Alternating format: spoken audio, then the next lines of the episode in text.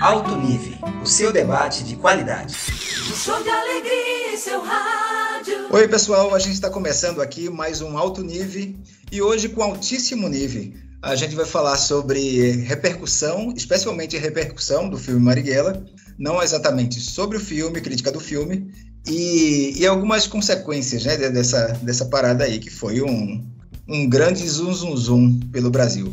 E hoje a gente tem novamente Márcio Padrão, meu parceiro de podcast. Olá, garotada, estamos aqui. e Luciana Veras, que vai comentar com a gente, que vai falar um pouco sobre tanto essa parada de, de, de, de recurso público ou não ter recurso público, essa coisa de cinema independente, meio. E como é que você vê isso, Luciana? Essa a repercussão que teve Marighella na estreia no Brasil? Luciana Oi, é, veio da, da UFPE, mas eu queria que você contasse um pouquinho da sua trajetória e seu também. interesse em cinema. Tá, antes de qualquer coisa, queria dar boa noite. Boa noite porque a gente está gravando à noite, mas pode ser bom dia, boa tarde, boa madrugada, né, para quem estiver ouvindo. É, agradecer muito o convite que Márcio Padrão me fez e a você também, Augusto Pereira, pela oportunidade de estar aqui. É, eu sou Luciana Veras, sou jornalista, é, crítica de cinema, mãe de Olivia, minha filhota de 9 anos, que aí a gente cheguei atrasada aqui no nosso horário, porque fui com ela pro cinema, né, filha? A gente foi ver Encanto, adorei, por sinal. Uhum. Hashtag fica a dica aí para ver, só, não, não só quem tem criança, mas. E aí, é, me formei em jornalismo pelo UFPE, na mesma turma de Márcio. É, fiz uma especialização em estudos cinematográficos. Trabalhei durante nove anos num jornal chamado Diário de Pernambuco e há quase oito anos, há quase não, há oito anos, já perdi as contas, sou repórter especial da revista Continente, que é uma publicação mensal da CEP, Companhia Editora de Pernambuco. Então essas são as minhas credenciais por, assim, né, por alto. Por baixo posso dizer que eu sou torcedora do Esporte Clube do Recife e que eu adoro cinema. E se eu puder já começar a partir do que você me perguntou. Ah, mas antes eu vou dizer que eu vou destacar que você é musa do Cinema 11 também. Musa do Cinema 11 é... é. O Cinema 11 existe ainda, é um programa da TV Universitária de Pernambuco. O Musa eu acho que vou deixar pela conta de Márcio, mas trabalhei lá durante dois anos. Márcio também, fomos estagiários, sob a batuta de Estela Mari Saldanha, jornalista incrível, que está por lá na Federal ainda, né? Todo, toda a minha admiração e meu, meu orgulho de ter passado por lá, não só pelo curso de jornalismo da UFPE, mas também pela TVU, né? É sempre bom levantar e defraudar essa bandeira da defesa da educação pública de qualidade aqui no Brasil. E da comunicação pública também, né? Principalmente da comunicação pública, porque se é uma coisa que, que, se tem um tema que vai atravessar, acho que toda a nossa conversa aqui, essa ideia do que é público, né? A ideia de uma comunicação pública, a necessidade de se discutir isso, né? A ideia de a gente ter um estado um estado forte, presente e atuante na cultura, né? de ter um estado que invista, por exemplo, que, que aloque recursos para o cinema, isso é algo muito importante. E como você vê esse zum zum zum do, do filme Marighella e amplificado, né, pela polêmica de ter um governo contra um filme? Olha, Augusto, eu vou te dizer, vou te contar uma história. Em fevereiro de 2019, a revista Continente estava em Berlim, então eu estava cobrindo a 69 edição da Berlinale para a revista, uma parceria que a CEP fez com o CCBA, Centro Cultural Brasil Alemanha. Então eu posso dizer que eu vi a primeira exibição de Marighella no mundo inteiro. Que maravilha. Ou seja, né, tava lá, nossa, né, é nem, é nem para quem pode. Eu, foi, claro, me sinto afortunado por ter estado lá naquele momento, mas é para você ver como são curiosas, né, curiosas essas movimentações é, pelas quais o nosso país está passando desde, eu ia dizer desde 2018, mas na verdade eu acho que é desde 2013, 2014, né? 2015, uhum. 2016. Verdade. É, em fevereiro de 2019 a gente estava lá, o filme foi exibido e teve uma exibição para a imprensa participei de uma entrevista de uns 40 minutos com Wagner Moura e uma entrevista de uns 40 minutos com o seu Jorge. Já naquele momento, Wagner Moura, realizador de Marighella, né, ator, em seu primeiro longa-metragem como diretor, dizia: Eu quero lançar esse filme logo no Brasil. Eu quero lançar esse filme logo no Brasil. Acho que esse filme tem que ser lançado logo. E ele já deixava entender que sentia que os distribuidores do filme, que eram, né, que são a Paris Filmes e a Downtown Filmes, estavam um pouco receosos, querendo segurar um pouco o filme, com um certo temor desse potencial político é, convulso, como é que eu diria, convulsionativo do filme, né? E aí o filme foi exibido na Berlinale, na exibição ao concurso, teve uma coletiva lá, né, para a imprensa do mundo inteiro, e as produtoras do filme, que né, o filme é uma produção da O2 Filmes, quem estava lá era Andréa Barata Ribeiro e Bel Berlim, E elas disseram: a gente quer lançar logo, a gente quer lançar logo, a gente quer fazer um, um, um circuito é, é, é alternativo de exibição. E aí pronto. Isso foi em fevereiro de 2019. Em maio de 2019, é, Bacurau foi para Cannes. E a gente vai lembrar que esse filme de Kleber Mendonça Filho e Juliano Dornelles ganhou um inédito prêmio para o cinema brasileiro, né? Um prêmio, prêmio do Júri de Cannes, dividido com outro filme chamado Les Miserables. E depois Bacurau estreou aqui e, e, e, já naquela coisa assim, né? De todo mundo estava querendo saber quando é que Bacurau ia estrear.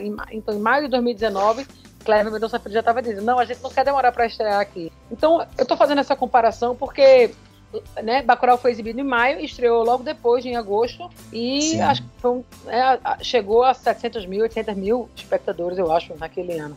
Enquanto Marighella, por N motivos, né, para entrar nessa coisa que você perguntou do, do Zoom, do Zoom é, Marighella, por motivos que eu acho que, que, que, pertencem a um certo arcabouço de censura, sim, do Brasil, é um, é, impedir o filme de estrear em 2019, em 2020, e aí, bom, em 2020 né, veio a pandemia do novo coronavírus, então tudo se estacionou. E o filme, quando estreia agora em novembro de 2021, ou seja, dois anos e oito meses depois, nove meses depois da, da sua primeira exibição, vem com muita força ainda, né? Porque entrou em cartaz no 4 de novembro, que era a data em que Marighella foi assassinada, em 1969.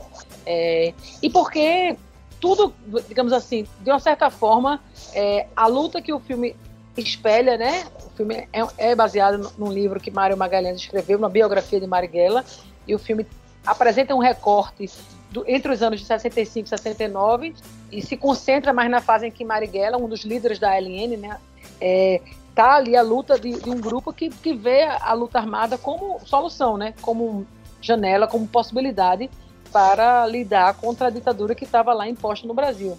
Eu digo isso porque Marighella é, né, foi, congre foi congressista, foi deputado, foi escritor, fez N coisas, mas ali, esse recorte do filme nos mostra ele como esse, esse guerrilheiro, esse homem que, que pega em armas, que tem que pegar em armas se preciso for. E eu como, acho que autor, é... como autor do manual do guerrilheiro moderno, né? Exatamente, exatamente. Sim, o autor e, e guerrilheiro.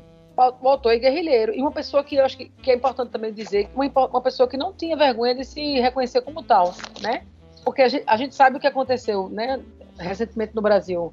O Brasil elegeu e reelegeu Dilma Rousseff, a primeira mulher a ser eleita e reeleita presidenta do Brasil, mas ao mesmo tempo existia uma parte da elite brasileira, e não só da elite, que adorava dizer que ela era terrorista, né? Presidenta Sim. terrorista aqui.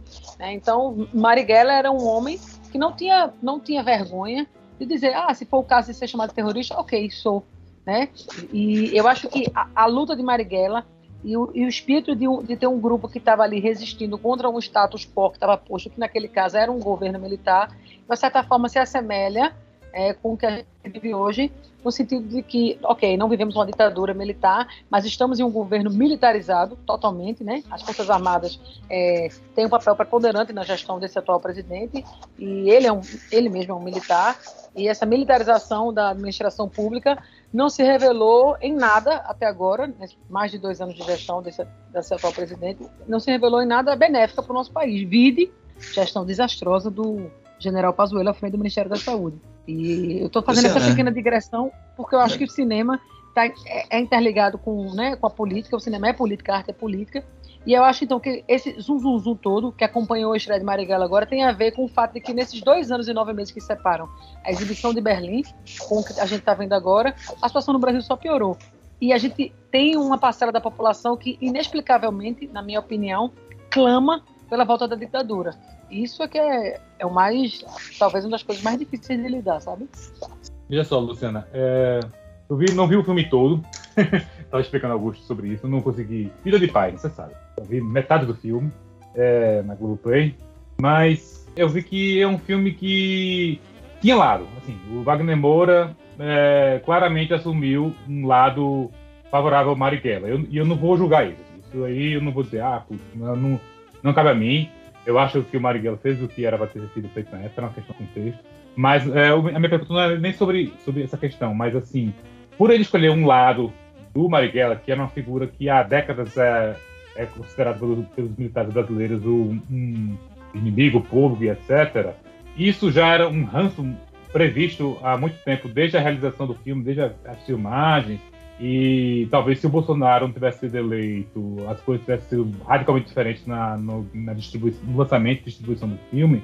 Você falou de Bacurau.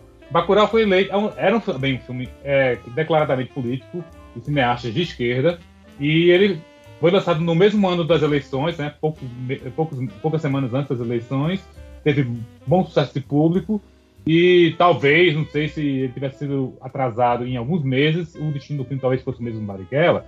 Me fala aí desse, desse paralelo entre Bacurau e Marighella, que você falou no começo, fala um pouco mais.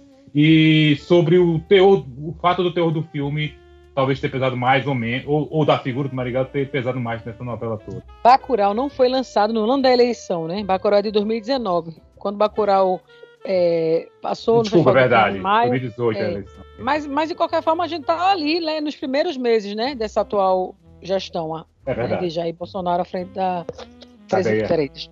É, Na verdade, seria interessante aqui. ter sido lançado antes, né? É.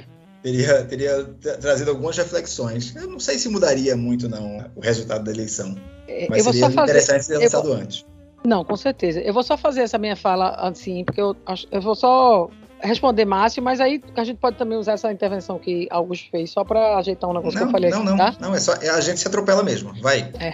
Márcio, Bacurau foi lançado em 2019. Então, quando ele passou em Cannes, em, em maio de 2019, ali fazia o quê? Quatro meses, né? Que o atual presidente da República havia tomado posse. E eu, eu acho que, que são circunstâncias diferentes, mas é, mas é inevitável, pelo menos para mim, traçar um paralelo, porque são filmes eminentemente políticos, como você ressaltou, né? Os, os, dois realizadores de Bacurau, os dois cineastas pernambucanos, tanto o Kleber Mendonça Filho como Juliano Dornelli, são pessoas que são muito ativas nas suas posturas, nas suas redes sociais, na vocalização das suas é, preferências políticas, digamos assim, né? São pessoas que não se furtam a dizer em uma eventual candidatura do ex-presidente Luiz Inácio Lula da Silva, vão votar em Lula nas eleições de 2022. Então, isso é muito claro. É, mas eu acho que, como você disse, Marighella, na época da ditadura militar, ele era visto como um dos, um dos inimigos maiores do Brasil, né? Eu acho que durante um tempo, talvez o inimigo número um foi caçado como um animal pelo então delegado Sérgio Paranhos Fleury, né? Que eu acho que é a figura histórica na qual o personagem é, Lúcio, que é o personagem que Bruno Gagliasso interpreta no longa de Wagner Moura, é calcada, né? É, então ele representou, então acho que ainda hoje no imaginário eu vou dizer no imaginário bizarro para mim, né, no imaginário dessas mentes desses militares que viveram a ditadura, que são viúvas da ditadura, digamos assim, ou então que são bolsonaristas, né, que acham que o Brasil viveu uma ditadura comunista, que acham que o Brasil estava, né, em vias de se tornar uma grande Cuba, antes tivesse, às vezes eu digo, e que, é, né, que acham que o Brasil é, foi libertado do, do comunismo, né, quando a gente sabe que o Brasil nunca foi comunista. Aí eu acho que tudo isso é, virou um, um, elemento, virou um tempero nesse caldeirão que fez com que é, Marighella se arrastasse, sabe? Eu acho que num primeiro momento houve sim um certo, uma certa precaução das, do, das distribuidoras do filme, uma precaução. Depois você ter que guardar o filme, né? deixar o filme de uma certa forma hibernar. Claro que houve uma pandemia para a gente levar em consideração, mas eu acho que isso, isso fez também com que o filme ressurgisse agora num cenário em que está clara e evidente é, a, a política de terra arrasada desse atual governo, esse, dessa, dessa atual presidência da República, de, de ir contra os, os, artistas, de ir contra a cultura, de ir contra o pensamento crítico, né? É, então, assim, a gente sabe hoje que várias linhas de financiamento que existiam para o audiovisual brasileiro, por exemplo, não existem mais. Então, não é errado, não é equivocado, não é mentira, não é incorreto dizer que esse governo trabalha contra a cultura, que esse governo trabalha contra uma ideia de cultura, uma ideia de cultura que seja plural, diversa, que represente essa complexidade continental e contraditória que é o, que é o Brasil. E eu acho que isso está muito evidente. Então, o filme chega também, eu acho que numa onda de resistência, sabe?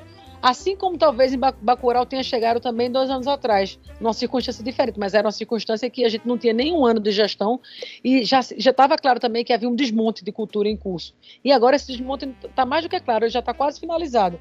E aí eu acho que Marighella também vem com isso, né? A gente está aí já dentro de uma campanha, né, de uma pré-campanha forte, acirrada, para a eleição da presidência do ano que vem, e eu acho que o filme vem também num, num, esforço né, do próprio diretor Wagner Moura, num esforço também da, das produtoras e distribuidoras, está sendo exibido em, em, em, circuitos que vão além das salas, né? Então, exibições em, em acampamentos do MST. Cinema de guerrilha, né? Exatamente, cinema de guerrilha, Augusto, exatamente.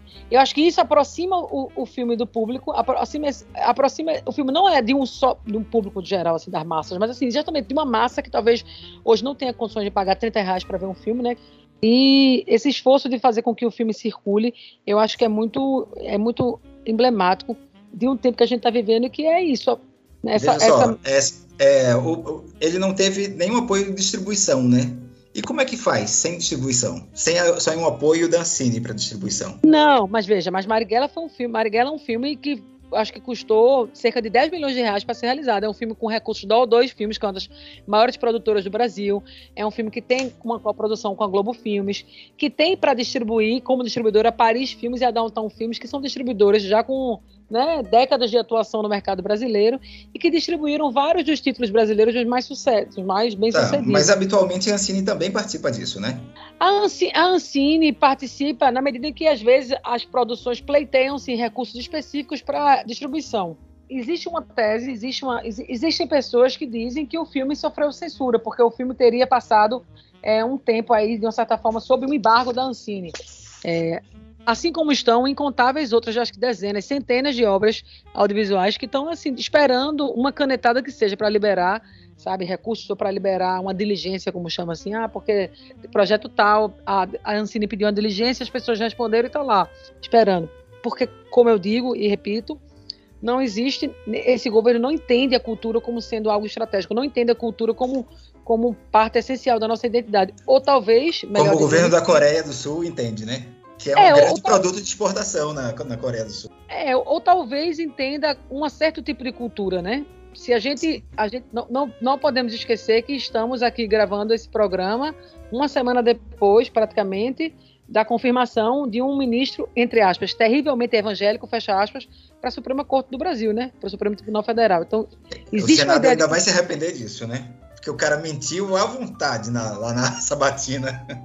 Ah, pois é, mas. Seguiu o cargo. Arrependeu o quê? é, mas, é, o Senado não vai. É, mas mentira também é, é, uma, é uma prática recorrente desse, desse governo, né? É uma ferramenta política, né?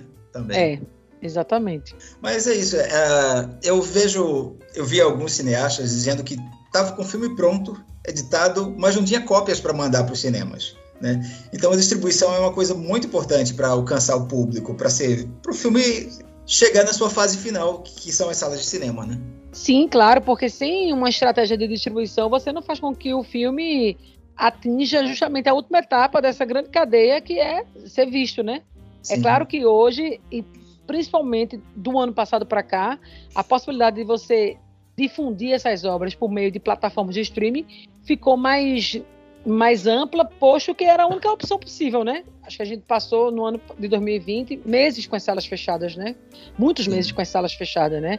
Agora, em 2021, é que houve uma abertura gradual e hoje você tem salas de exibição abertas, em, né? Em, em obediência e observando os protocolos sanitários de cada estado. Eu, último, o último filme que eu vi foi Bacurau. Aí eu voltei pro cinema para ver Marighella. Olha só. Poxa, então você, você teve uma, uma excelente despedida antes de entrar nessa vida um, sobre a pandemia e voltou é, e também. Tive, e tive um intervalo grande também aí para voltar para a sala de cinema. É, eu passei um ano e oito meses. O último filme que eu vi no cinema foi Fim de Festa, de Hilton Lacerda, no final de fevereiro de 2020. Acho que foi tipo dia 28 de fevereiro. Justamente depois do carnaval, já era aquela coisa, sensação de fim de festa. E logo depois, 15 dias depois, não, menos de 15 dias depois a OMS declarou a pandemia e tudo se fechou aqui em Pernambuco, no Brasil inteiro, né? E aí eu voltei a ver, foi com minha filha também, a gente foi ver, eu esqueci agora o filme que a gente foi ver.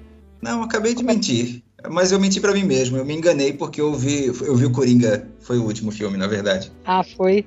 É. Eu, voltei, eu, eu voltei e vi Família Adams 2, que ótimo. Foi. E, e, também, aí viajei, fui cobrir o Cine Ceará, então foi, também voltei a cobrir o Festival Cinema Presencial, foi ótimo. E aí agora vi Encanto.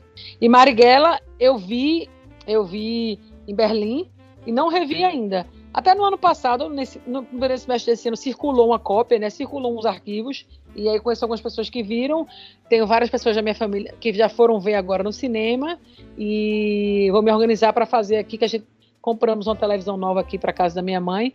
Agora é smart, vou organizar aqui para a gente botar pelo Globoplay para ela ver. Que ela tá doida para ver. Um filminho bem família, né? Bem leve, divertido. É. Super leve. aqui do, da novela interna aí, do Ancine. É, o que eu estou lendo aqui é que o treta, a treta é de uma. Estão dependendo de, um, de uma canetada do Ancine na questão do fundo setorial do audiovisual para liberar parte do dinheiro que estão contando para complementar o orçamento de produção, né? Lançaram com aparentemente com dinheiro devendo para poder botar o filme. Então ainda estão esperando a Ancine liberar. É, nesse sentido, Marighella não está diferente de muitas outras produções, sabe, Márcio? Que a verdade é essa, é que tem muitos projetos de filmes, de longas, de curtas, de séries, que estão esperando aí um ok, uma liberação, uma canetada, entre aspas, que seja, da Ancine.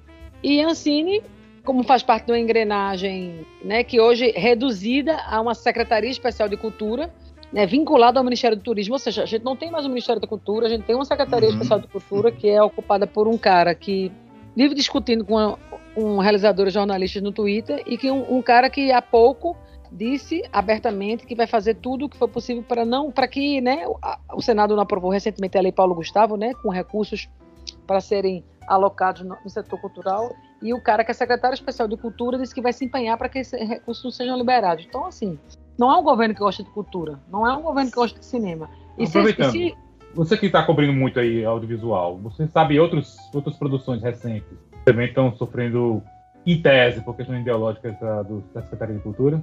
Márcio, vou te dizer, eu fui agora a Fortaleza para cobrir a 31ª edição do Cine Ceará. Um dos filmes exibidos pelo Cine Ceará, dentro da mostra Olhado Ceará, foi Transversais.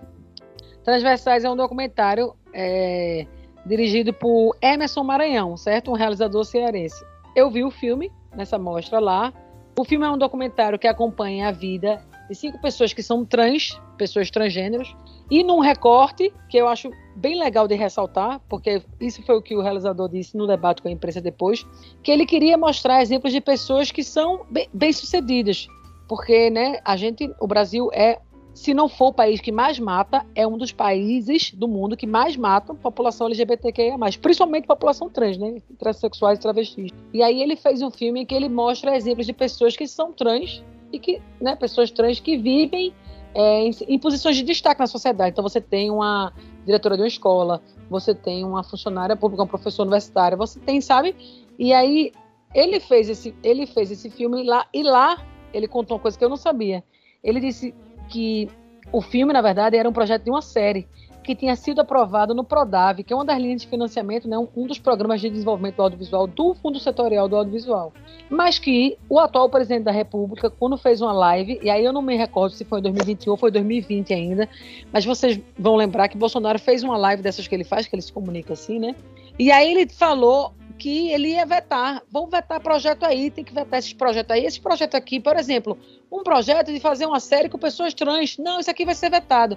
E falou dessa série, Transversais. Então, eu tô, eu tô, dando, eu tô te dando um exemplo né, recente, que eu tive conhecimento desse exemplo recente. Não é uma questão de um projeto, de um projeto pontual.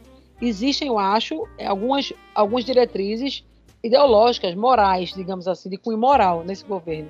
E eu acho que reprimir qualquer possibilidade de representação, é, por exemplo, das populações minorizadas, que nem são, nem, nem sei dizer se são minorias, né? Eu realmente não sei dizer se uhum. a população LGBTQIA mais é minoria no Brasil. Nem sei Sim. dizer se a população negra é minoria no Brasil. Acredito que não, né? Mas, uhum. né, mas que são populações que foram, vamos colocar assim, estratos da população que foram colocados em posição de minoria, né? E eu sei que esse governo é frontalmente oposto, acho que a ideia dessas populações poderem se representar e poderem produzir suas próprias narrativas, né? Para usar eu uma palavra acho até, Eu acho até que pode ter sido interessante para algumas, para alguns, para alguns outros produtos do audiovisual que, que estejam sendo lançados a perseguição a Marighella, porque foi tão feroz, foi tão, foi, foram tanto a matilha foi em cima de Marighella e pode ter deixado alguns mais correr mais soltos, né? Enquanto isso. É, mas essa coisa, eu, eu, adorei que você usou essa expressão, Augusto Matilha, coletivo de cães, que é o que a gente aprende, né? Na, na, sei lá, na primeira, segunda, terceira série, né? Que agora não fala mais assim, fala primeiro, segundo, terceiro ano, né? Mas é isso não, mesmo. Acho... É, só que os números mudaram, né? Agora tem o nono ano, então o que a gente chamava de oitavo não é mais, é. É, é uma loucura. É uma loucura. Mas é isso, eu acho que esse. Wagner Moura falou disso, né? Na entrevista que ele deu ao Roda Viva eu acho que três semanas atrás, quatro semanas atrás, na semana que o filme foi, né, logo depois que o filme foi lançado. É, ele falou também na entrevista que ele deu a Mano Brown no podcast Mano a Mano sobre né, esses ataques que o filme, que o filme, que o filme sofreu. A gente sabe que é, o ataque virtual, esse, essa, esse ataque cibernético, é um dos flancos do bolsonarismo, é uma das vertentes onde os bolsonaristas atuam. É, então é claro que e, e Wagner Moura falou sobre isso e aí eu acho que de certa forma, acho que já estavam preparados, sabe? Para esse tipo de porrada que o filme ia receber. Por outro lado, você vê também é, uma repercussão positivíssima né, das pessoas que já viram o filme e que se engajaram nessa nessa mobilização, porque a gente sabe que não está fácil ainda para levar as pessoas aos cinemas no Brasil. Por quê? Porque o Brasil é um país que, sei lá, 220 milhões de habitantes e tem, não sei, 3 mil salas de exibição. Dessas 3 mil salas de exibição, quando entra um Eternos da Vida, que está em cartaz, qualquer outro filme do universo Marvel ocupa, sei lá, 50, 60, 70% dessas salas. Tem, você tem que fazer também um trabalho de um trabalho de formiguinha mesmo, para usar a expressão meio clichê. É, ao mesmo tempo que há o ataque dessa, dessas matilhas, você também vê nas redes o engajamento é, de defesa, né? De defesa e de, de defesa, é de defesa ao filme e de incentivo para as pessoas verem o filme. Porque eu, essa é a minha posição, sabe, Augusto? Se a gente for sentar aqui e dizer assim, ah, o que, é que você achou de Marighella filme? Eu, eu, eu, digo, eu acho que Marighella é um filme que todo mundo tem que ver. Agora, eu já achava isso em fevereiro de 2019 e acho mais ainda agora. Sim. Tenho questões com o filme? Tenho. É possível você dizer, discordar de alguma opção que o diretor fez? É, é possível criticar alguma coisa? Claro que é. Mas eu acho que é um filme que tem que ser visto, porque ele termina sendo também símbolo e espelho desse tempo que a gente está vivendo no Brasil, que não tem sido um tempo fácil. Sim, eu faço propaganda do filme dizendo tem que ver, é um filme importante. E eu, eu, digo que, sim, eu tenho críticas ao filme também, mas eu digo que direção não é um, um, um problema, não, não achei um problema. E eu queria elogiar o som. O som de Marighella tá muito bom. Da, tanto da, da, da, conversação quanto do de mixagem, eu gostei. Eu acho que é um filme de apuro técnico inegável, sabe? Sim. Eu, eu, eu gosto da linguagem do filme. É, se você ouvir, se você ouvir as entrevistas de Wagner, ele disse isso lá em Berlim. Tá numa entrevista que a gente deu, vou até deixar aqui a, o, posso deixar a propaganda, né, Márcio? Tem, se você entrar no site da revista, claro. www.revistacontinente.com.br, tem um texto que a gente deu é, na edição de novembro, um texto curto meu que eu falo do filme, mas tem também uma entrevista com o Wagner e com o São Jorge que a gente deu no, no site, um conteúdo exclusivo para Continente Online.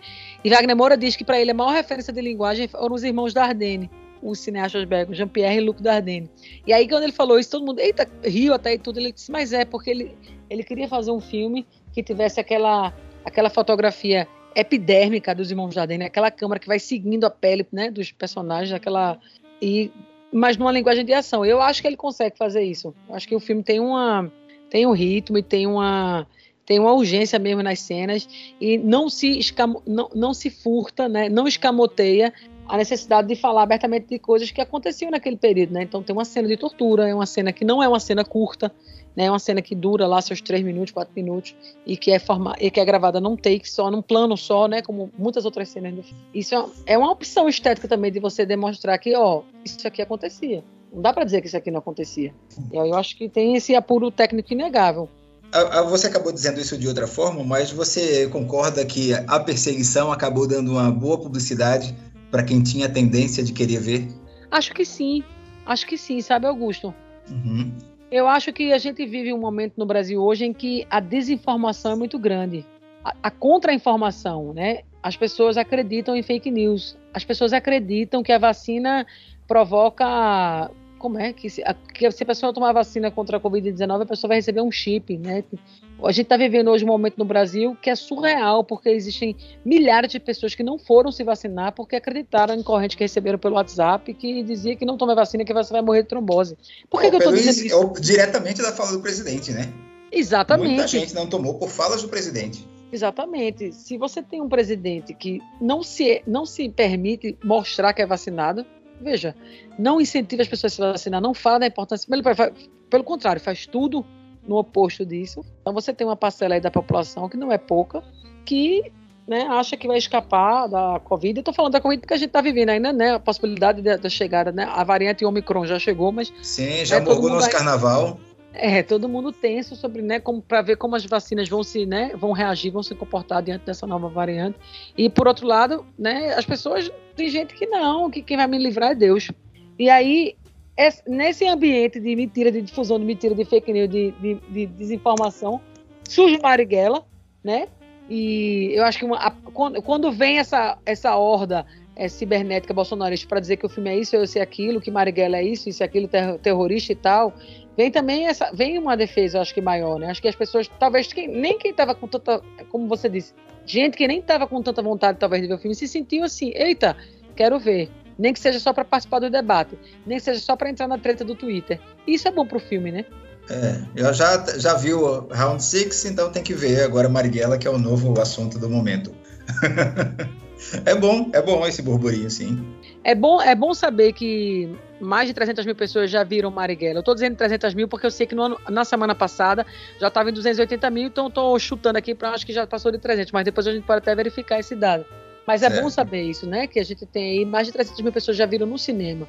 Fora Sim. as pessoas que já tiveram, já viram na Globoplay, onde o filme está disponível desde o dia 4, né? E fora uhum. quem já tinha visto antes, né? Porque, enfim, tem circulado aí umas, umas copas. E fora quem está vendo nos assentamentos da vida, né? No, no assentamento do MST. Isso é, isso é importante Sim, também. É, é cinemas fora do circuitão, né? Que não são. Tem, tem, tem outras salas de exibição.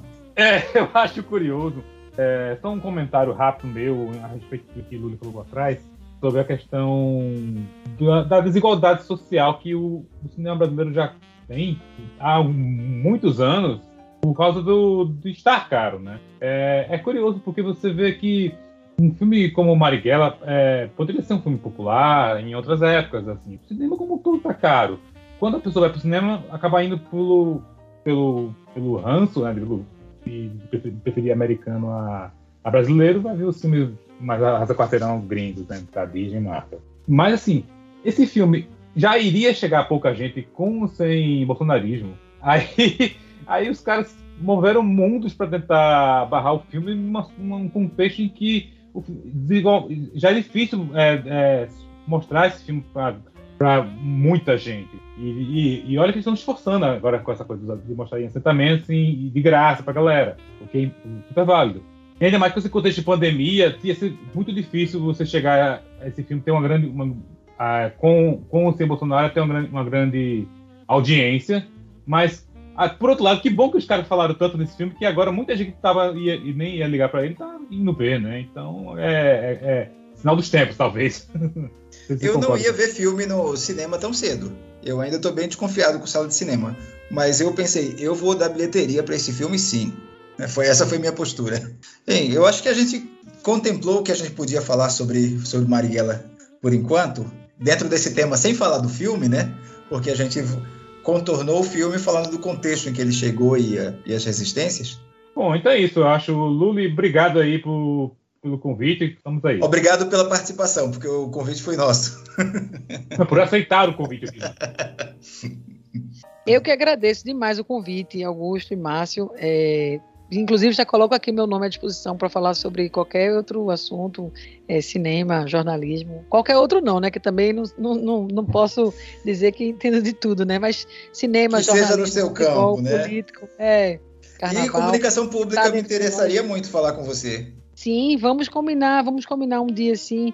A gente pode marcar Bora um debate. Eu já coloco também à disposição, já vou colocar o nome dele, que eu mas eu tenho certeza que ele seria uma ótima fonte para falar o debate, de Ivan Moraes, filho que durante muito tempo, né, é jornalista aqui de Pernambuco, está atualmente como vereador do Recife pelo PSOL e é um militante do, da democratização da mídia, do, da luta pela comunicação pública, com muito, muito, muitos anos de atuação aqui. Acho que seria uma voz. Já estou deixando aqui a dica, viu? Depois eu dou o um toque para ele dizendo: Ivanzinho, eu disse teu nome lá para as pessoas te convidarem, mas quero estar aqui nessa conversa sobre comunicação pública. Podem contar eu, comigo. Ivan, eu te acusei para o programa, né? é. É, mas obrigada pela, pela conversa, é, pela oportunidade de falar. Eu acho que é isso. As pessoas têm que ver Marighella, têm que ler Marighella. Acho que é importante também ler, quem quiser, quem tiver acesso, né? O livro de Mário Magalhães. E, e a gente discutir, não só Marighella, mas discutir o que foi a ditadura né, militar que governou o Brasil entre 64 e 1985. O Brasil tem uma séria questão com a memória. A gente né, entra numa de negar a nossa história de, ou de promover um revisionismo torpe e gente, o resultado é que as pessoas. Tem gente hoje em dia no Brasil que acha que a ditadura tem que voltar, que quer o militar no poder. E porque a gente não fez a psicanálise nacional, né, a gente está passando novamente por situações semelhantes. exatamente, Augusto. Exatamente. Adorei que você falou disso, porque hoje, depois de um ano e nove meses quase, eu voltei a fazer minha análise presencial. a gente estava fazendo as sessões virtuais. Voltei a fazer, foi tão bom assim mas é isso, o, o, Brasil, é isso, mas essa é um pouco a tese, eu acho que Contardo Caligares, um psicanalista, enfim, falecido esse ano. Um italiano, acho que né, se radicou aqui no Brasil, morou aqui no Brasil. Acho que é um pouco essa tese que ele defende em Hello Brasil, né? Um livro que ele escreveu lá no início dos anos 90 e que foi reeditado há pouco, né? O Brasil tem, eu acho que o Brasil precisa vir para o divã mesmo. Precisa, a gente tem umas faltas estruturais no Brasil. Né? Eu acho que falta, falta uma psicanálise, falta a gente olhar para esse passado e dizer: não podemos repetir isso, né? não podemos repetir. Sim, é exatamente isso. Obrigado, Lu. Então, a gente segue, é, é, sabendo do seu limite de tempo, a gente segue aqui comentando as notícias abobrinha. Tudo bem? Tudo bem. Você, quer, você quer participar das abobrinhas? Oi, eu, olha, adoraria, mas se eu, se eu te mostrar a situação que eu tô aqui, minha filha cochilando aqui, meu gato aqui em cima do meu celular, minha namorada chegou aqui agora, eu tô numa situação meio assim, o tempo já tá um pouco estourado, Sim, porque amanhã é feriado claro. aqui no Recife, né? Tem isso também. Sim. Aqui Vocês também, olha só. É, é, é, também a, a, gente compartilha a, a, padroeira, né? Outro dia eu prometo que fico até a gente comentar as outras, as outras notícias. Tá bom, já foi ótimo até aqui. Obrigado. Tá, joia. Obrigada a vocês. Um beijo para quem, pra vocês, para quem ouve. Boa noite. Valeu, Tchau, Márcio. Valeu. Beijo. Depois dessa participação qualificada da Luciana Veras, a gente vai para as notícias. Notícias não tão qualificadas assim. E eu vou começar com uma de hoje. Geralmente a gente usa notícias mais, mais antiguinhas, mas o, o ministro da Saúde falou que, como diz o presidente, é melhor perder a vida do que a liberdade. Quem é que disse isso? O ministro da Saúde atual? o ministro da Saúde. Falando do sujeito mesmo? É melhor perder a tanto, vida do que a liberdade. Trocou tanto de ministro, quem é o atual? É o. Droga. Marcelo Queiroga. Mal de Queiroz, brincadeira. É, é, eu lembrei daquele, daquele clássico do Chaves que ele diz que é melhor morrer do que perder a vida. É, bem isso. Mas o Chaves tem mais intenção de humor, então é mais eficiente no humor. Isso nem faz sentido. Mas qual é o contexto que ele disse isso? Porque, falando que é, é, as rações restritivas de circulação são restrição à liberdade. E aí é melhor morrer de Covid do que perder essa liberdade. É, tanto é que um monte de apoiador do presidente provou isso na prática, né? Sim, a quantidade de pastores mortos aqui é impressionante. Então, Fale sua notícia. Minha notícia? Vamos lá. É uma também bem prosaica de hoje. Homem põe placa proibido pescar em buraco na rua aberta dois meses em Goiás. É uma poça, né? Não é só um buraco, é, uma, é um buraco molhado. Um buraco cheio d'água. Né? É, é uma plaquinha bem pequenininha, proibido pescar, feita de papelão. Tipo assim, a placa, a placa provavelmente vai cair dentro da água, da água do buraco e não vai ter PN, né? Uhum. Parabéns, amigo. Você tem que ser mais brasileiro, tem que fazer uma, uma versão, talvez com querosene, ou a, ou a boneca lá do Recife. Sim, de afogados ainda mais. Afogados, afogados. Minha segunda notícia. O recibo constrangido da revista Time com a escolha de Bolsonaro como personalidade do ano. Ei, o que foi isso, hein? É, brasileiro zoeiro, né? Quando um brasileiro está concorrendo a alguma coisa, todo mundo vai na internet votar nesse brasileiro, seja o que for para zoar ou qualquer coisa. E aí teve gente votando em Bolsonaro como personalidade do ano como pior, e teve bolsonaristas votando em Bolsonaro como personalidade do ano como o mito. E aí Bolsonaro ganhou na frente do Trump. Porque aqui tem Big Brother popular, então. Brasil. Então. Aqui tem Big Brother Brasil, a gente sabe votar pela internet. É popular, não é não era deles. É, é uma enquete da, da, da Times. É o New York Times. New York Times. Times. Gostem ou não, gostem ou não, o presidente vai passar o resto da vida dizendo que foi considerado mais influente segundo a Time. A Time não é o New York Times, é a revista Time. E não estará mentindo. Essa é. Foi um momento raro, né? Sim. É, eu queria falar da modelo que atirou acidentalmente na própria genitália durante uma live erótica. Por quê? Ela estava com uma pistola 9mm na sua cintura, mas a arma disparou acidentalmente e acabou atingindo sua genitália. Ela estava dançando o quê? Balança, balança, Glock. É, Deve ter sido isso, né? Não sei, acho que ela ficou muito pistola com isso. Cara, é, eu fico pensando no Alec Baldwin lendo essa notícia e ficando, puta que pariu, né? Eu me ferrando aqui com uma pistola que eu não queria nem atirar ninguém. E essa mulher botou uma, uma, uma arma carregada perto da Piquita. apontou pra própria Xana. Olha, mas parece que ela. Cadê? Quantidade de sangue na região íntima, mas ela. Mas vai responder criminalmente. Nada é falado na matéria sobre o estado de saúde da, da Precheca. Sabe a história do, do jogador de vôlei italiano que namorou por 15 anos com Alessandra Ambrosio? Não, ela, ele não só achou que estava namorando uma famosa, ele namorou por 15 anos com alguém que se dizia Alessandra Ambrosio e aí descobriu que levou um golpe. Mas não é só isso. A mulher que fingiu ser Alessandra Ambrosio aplicou o golpe e mantinha um relacionamento com outro homem. Estava aplicando o golpe em várias pessoas. E o cara foi lá, né, conversar com ela e perguntar por que ela fez isso, tirar a limpo. Ela não foi atender o cara.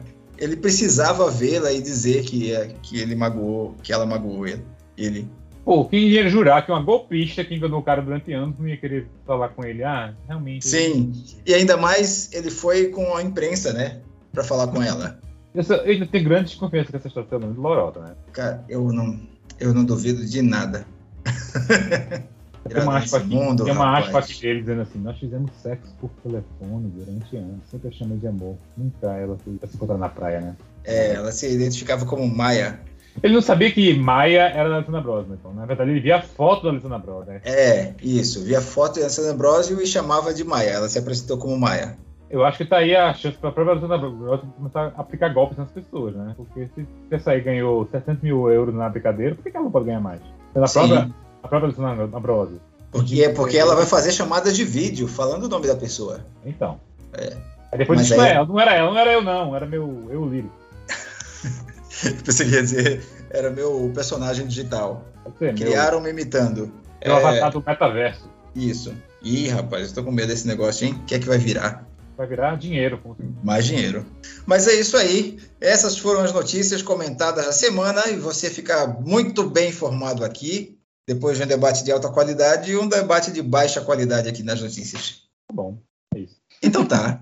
É o que tem para hoje. Então tá. Muito obrigado por ouvir a gente até aqui e até o próximo Alto Nível. Até. Tchau. Tchau.